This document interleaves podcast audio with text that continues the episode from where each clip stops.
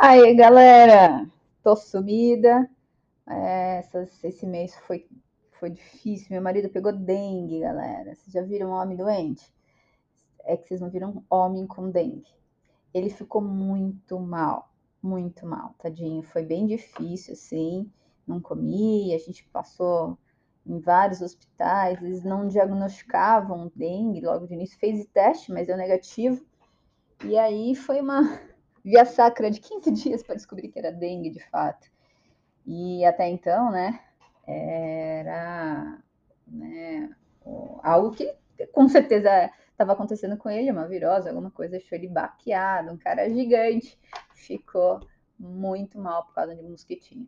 Mas enfim, aí eu não consegui, galera, não consegui muitas coisas. Aí teve Páscoa agora, final de Páscoa eu não parei um minuto, assim, foi bem agitado. E hoje, quinta-feira, dia 13 de abril de 2023. Estou aqui de volta, sentadinha, para conversar com vocês, para gravar com vocês e, enfim, apareci de volta. Logicamente, falei assim, deixa eu gravar agora, deixa eu já começar, porque se eu não começar, não, não vai ter, não vai ter conversa. E não separei, não ajustei um tema, não estudei sobre um tema legal, enfim, que a gente pudesse conversar hoje eu simplesmente falei assim: deixa eu começar, porque se eu realmente não começar, é, eu não vou falar com vocês. E lógico, né, galera? A gente está aqui para conversar sobre dieta, a gente está aqui para conversar sobre treinos, a gente está para conversar sobre vocês exclusivamente, as dificuldades que temos em transformar-se, né? Em ter hábitos mais saudáveis, em conseguir aí de fato é, mudar a, os vícios, as, as manias, os, os hábitos aí de que fazem né, com que você não tenha uma qualidade de vida tão bacana. E esses vícios hoje em dia estão cada vez mais difíceis de mudar porque está mais fácil o acesso a comidas, né? Então, é, por exemplo, iFood, né?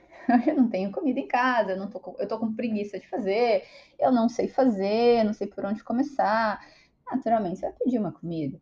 E quando você vai pedir uma comida, você vai pedir lá pelo quê? Sei lá, pelo valor, né?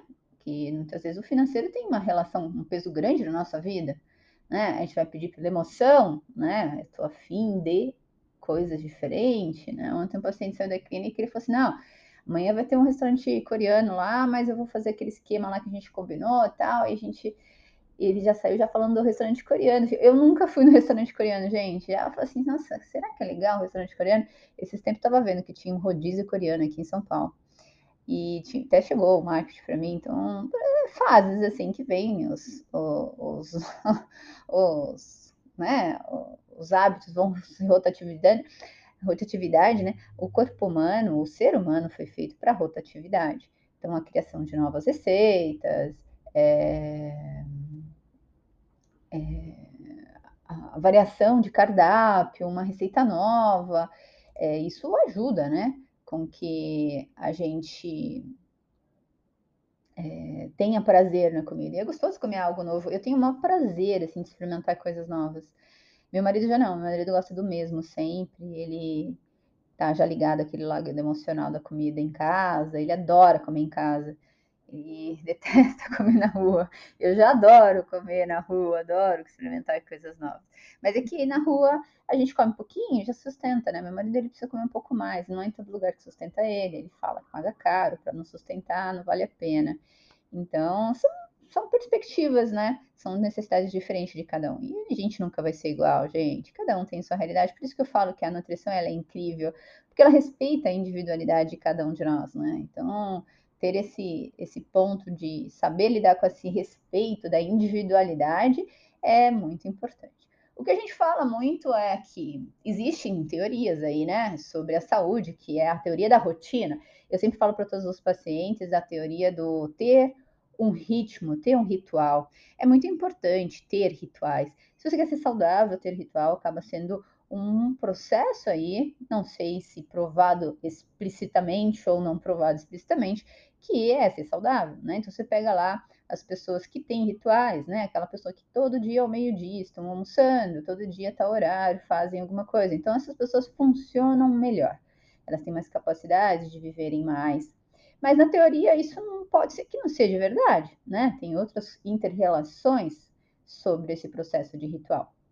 Mas existem rituais aí que são considerados importantes hoje, né? Então, o acordar e ir meditar. Então, o fato de você meditar logo quando acorda, antes de pegar no celular, antes de fazer qualquer outra coisa, é algo muito importante para o lado espiritual do corpo. A conexão com você, né? Com você mesmo, né? O meditar nada mais é do que orar, rezar ou ler um trecho de algo que você gosta, é, né? Ter em contato com o lado mental e espiritual é importante. Então, acordar e logo fazer essa meditação é realmente algo importante para a saúde do corpo humano. O beber água, nem se fala em beber água, já em vários outros podcasts eu falo para vocês beberem água. A água é muito importante para a saúde humana. Se você estiver sentindo mal-estar, vai lá. A primeira coisa que você tem que fazer, bebe água. Será que você bebeu água o suficiente? Porque o corpo ele entra em homeostase, ele resolve os problemas com água.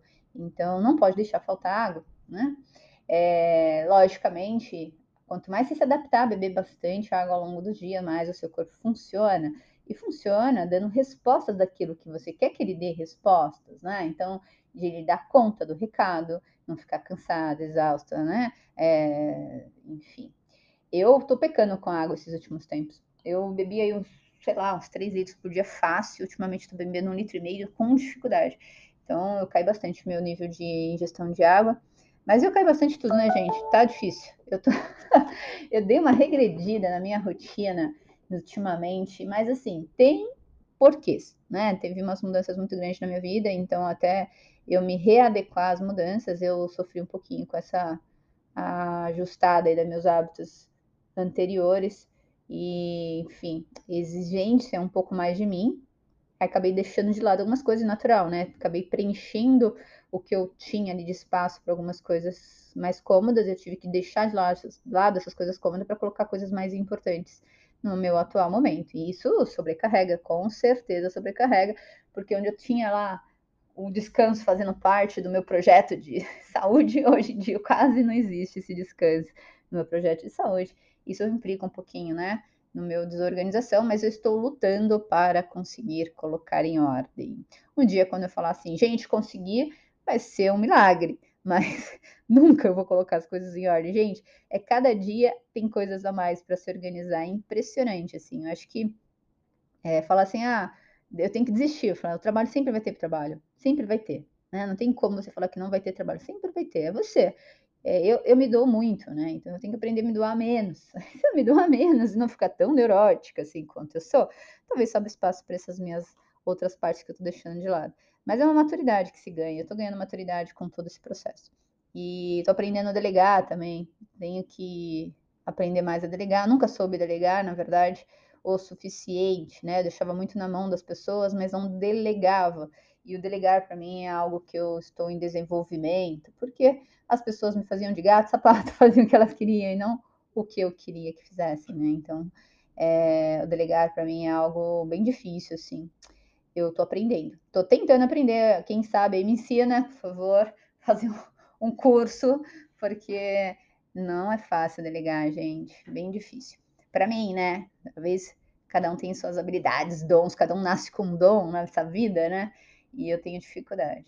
Bom, então beber água acaba sendo um processo muito importante para a saúde nossa, né? Ao longo do dia, ao longo do nosso processo. É é, ler alguma coisa interessante que te agrada, que te conecta com ideias novas, com a criatividade. O lado mental nosso, que é o nosso cognitivo, o nosso lado de criatividade, o nosso lado de memória, né? Então, às vezes, você está lendo uma coisa, você parece que você está se vendo em um lugar que você já esteve, você associa umas coisas, é bem legal, né? Essa conexão da mente. É, às vezes a gente está lendo uma coisa que de repente te leva para os lugares mentalmente, né? A gente vai sendo um transporte. Eu não sei o que acontece com vocês, mas comigo acontece super assim. Eu tô lendo e de repente eu tô lá no lugar, já imaginando, criando, já tô com a minha mente lá numa criatividade impressionante.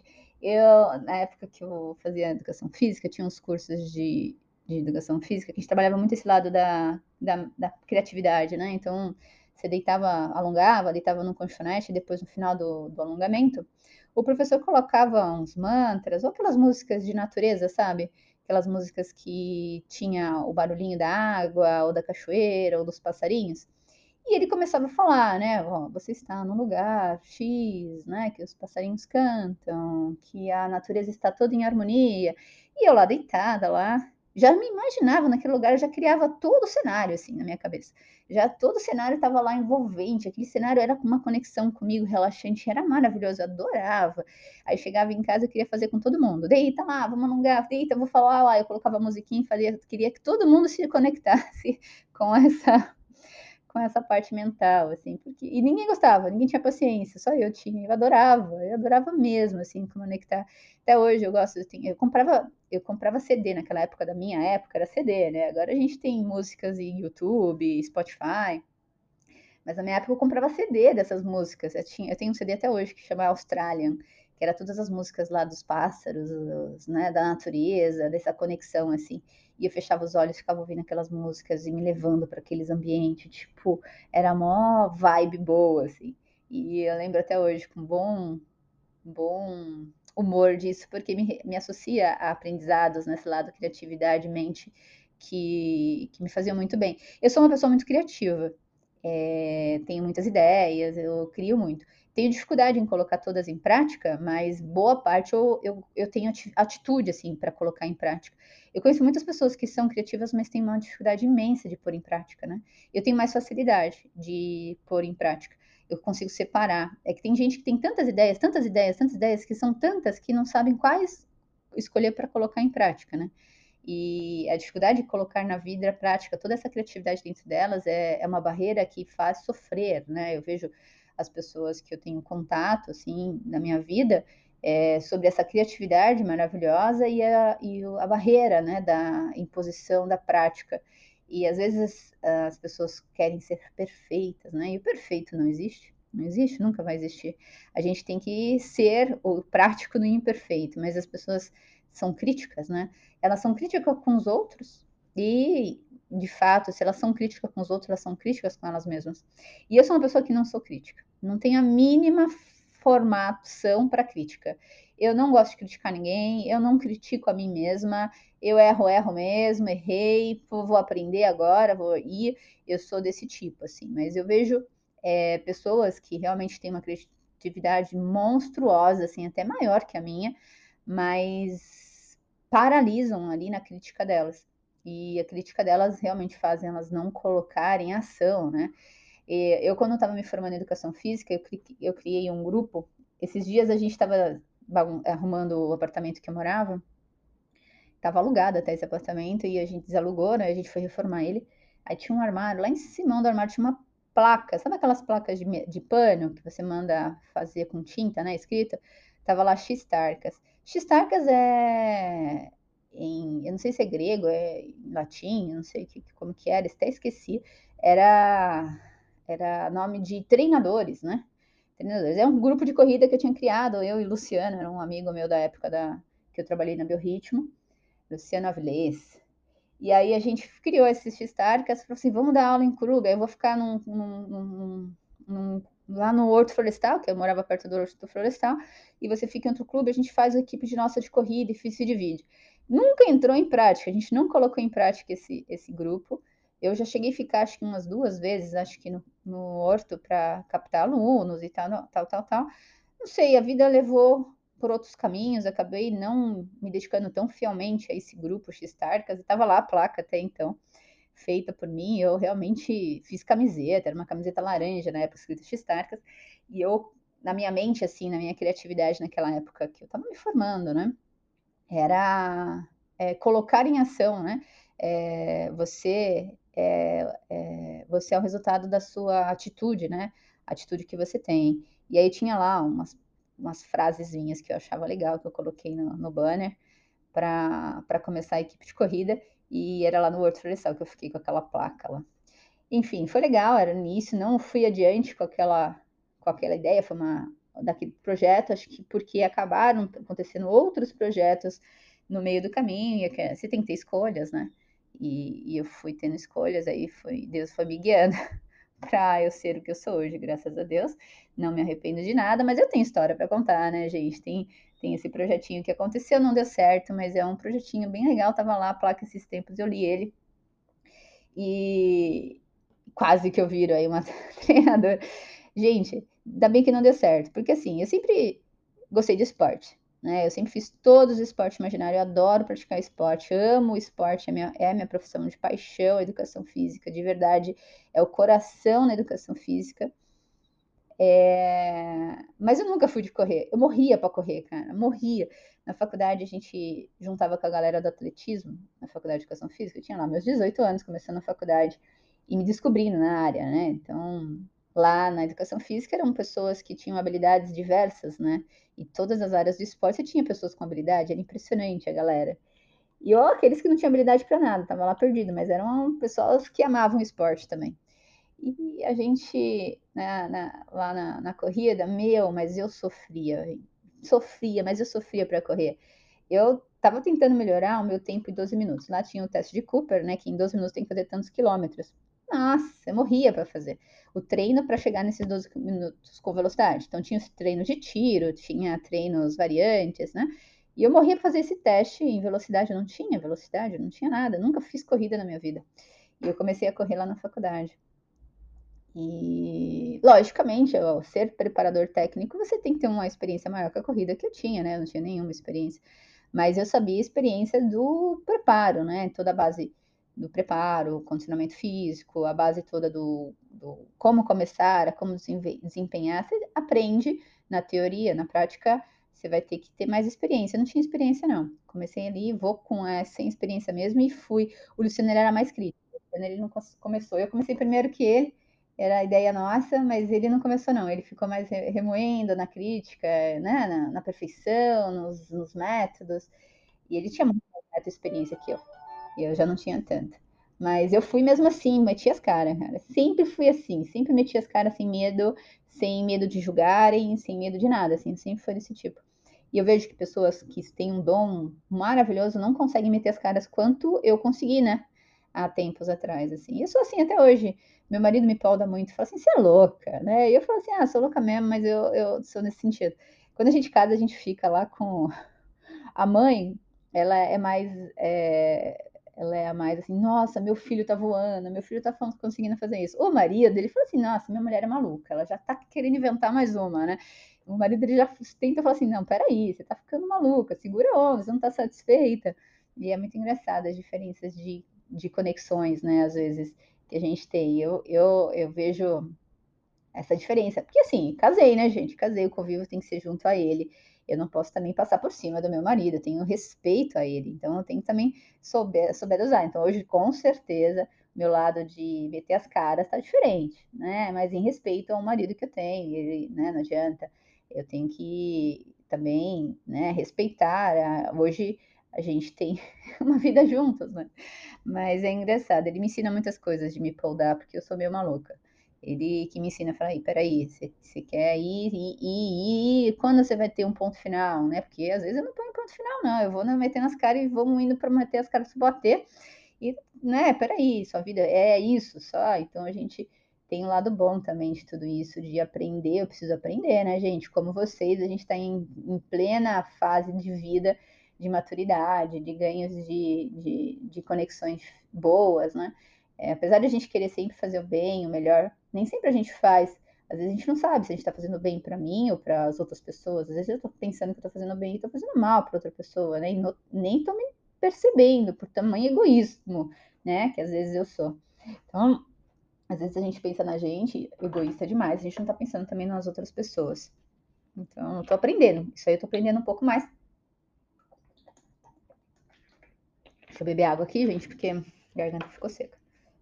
Até deu vontade de tossir. Bom, enfim, então, escutar esses mantras, assim, que ligam o nosso lado é, com a natureza, achava o máximo. Tentei ensinar para algumas pessoas que detestavam. Meu marido é um que detesta. Mas ele mexe, eu tento fazer com ele também. Mas ele não consegue. Minha mãe, então, nem se fala, porque minha mãe era, era que eu tentava mais e não tinha, ela não conseguia é, relaxar. Ela não conseguia respirar, relaxar, sabe? Ela ficava com dificuldade. É, bom, enfim, as posições de yoga, né? A yoga nada mais é do que uma conexão ali com o seu corpo, com sua parte de condicionamento físico. A yoga usa muito a parte da respiração, né? A gente usar o nosso, entender o nosso corpo que ele precisa de respirar, alongar. Eu tenho trabalhado bastante a yoga ou alongamento também, porque eu tive uma crise lombar. A partir dali eu falei assim, decidido, alongamento, yoga é, faz parte da minha vida.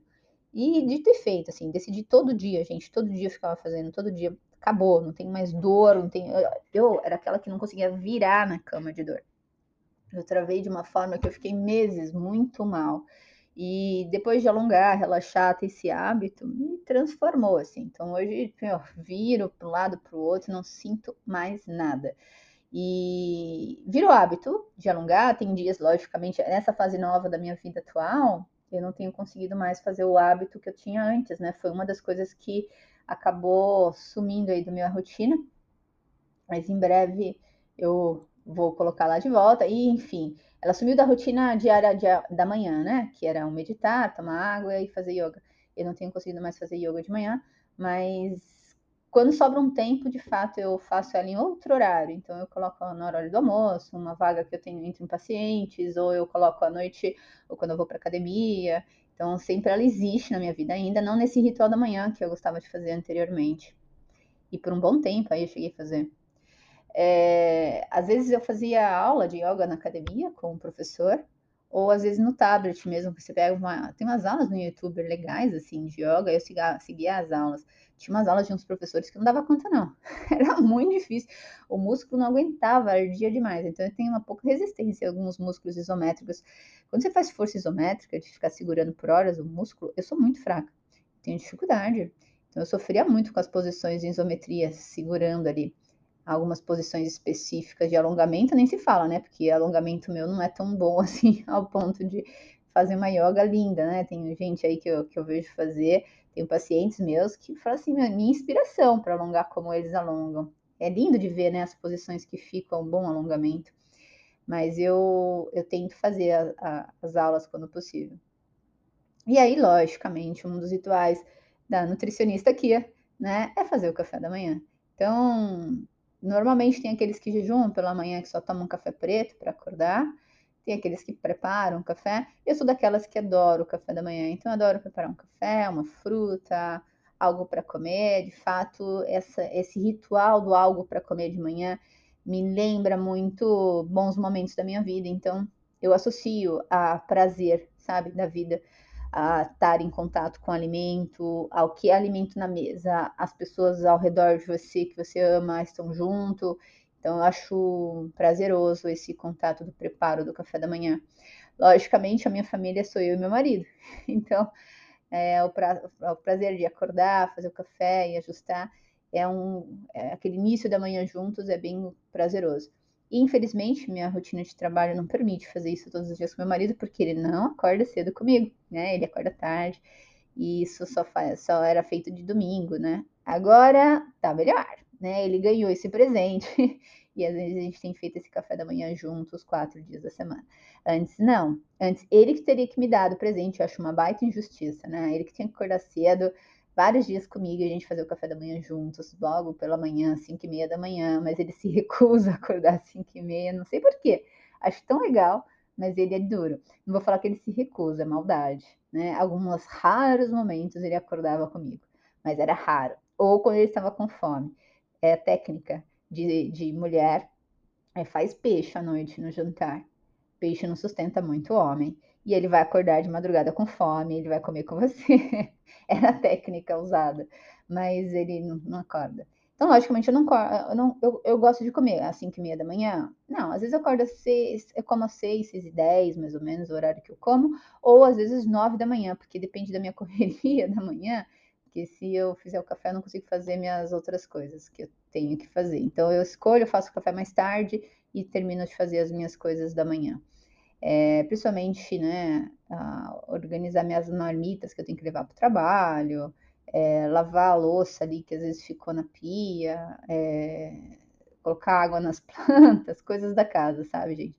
Então eu tenho meu ritual da manhã e às vezes isso acaba falando assim, não, deixa eu fazer o café mais tarde que dá tempo, que agora eu tenho que fazer umas coisas de manter a casa em ordem, né? É... Bom, aí tem todo o lado lá do, do da organização do teu dia. Você só dá para ter rotina, gente. A gente tem que ter organização. Se eu não levo minhas marmitas para o meu almoço, eu já quebro meu dia, né? Porque eu vou ter que comer fora ou vou ficar sem comer. Ou vou tomar um shake. Então, quebra meu dia. Minha organização fica toda realmente badernada. Eu, eu acabo produzindo bem menos quando eu tô sem ritual. Hoje em dia, o ritual que é certeiro, assim, tipo, não falha, é café da manhã e jantar. O almoço tem falhado por conta do horário, né? E por conta das vezes eu, poxa, eu acabo trazendo outra coisa para comer, não trago minha marmita certinha, então tenho pecado um pouco no almoço. E nos dias que eu não estou trabalhando, que agora eu estou trabalhando menos comparado antigamente, é, eu tenho às vezes saído para comer fora com, com o Leandro, a gente está se dando esse luxo ultimamente. E aí também, eu comer na rua, tem restaurante que dá para fazer uns pratos bem legais. A gente tem ido em um que dá para comer bastante salada, legume, maravilhoso. Mas tem lugares que a gente vai que não dá, cara. Que aí é mais carboidrato, aí vem umas friturinhas junto e eu como, sabe, gente? Não, não, não, não tem tempo ruim comigo, não. Ultimamente, pior, né? Ultimamente eu tô topando qualquer coisa. Mas uh, uh, acabo comendo um pouco mais sujo, né? A refeição. Nesses últimos tempos, ele me levou para uma padaria lá na, na Zona Norte para comer coxinha de um quilo. A gente dividiu a coxinha, eu comi um terço da coxinha, ele comeu os outros a outra parte, e era coxinha de um quilo, gigante, então era fritura, o negócio não era dos mais saudáveis, não tinha nem, a gente nem pediu salada nem se a gente pediu salada junto, acho que deve ter, a gente deve ter pedido salada, mas enfim, a gente comeu aquela coxinha, que ele queria experimentar aquela coxinha, a gente foi comer. Mas não é sempre que a gente faz isso também, né? A gente come melhor. Normalmente, depende do lugar que ele tá afim de conhecer. Teve outro tempos aí que a gente foi conhecer um rodízio. Nunca tinha ido, gente, num rodízio de hambúrgueres. Eu não sou de comer muito hambúrguer. Às vezes a gente faz hambúrguer em casa, mas não é com certa regularidade. Vocês têm noção, a gente faz hambúrguer de batata doce.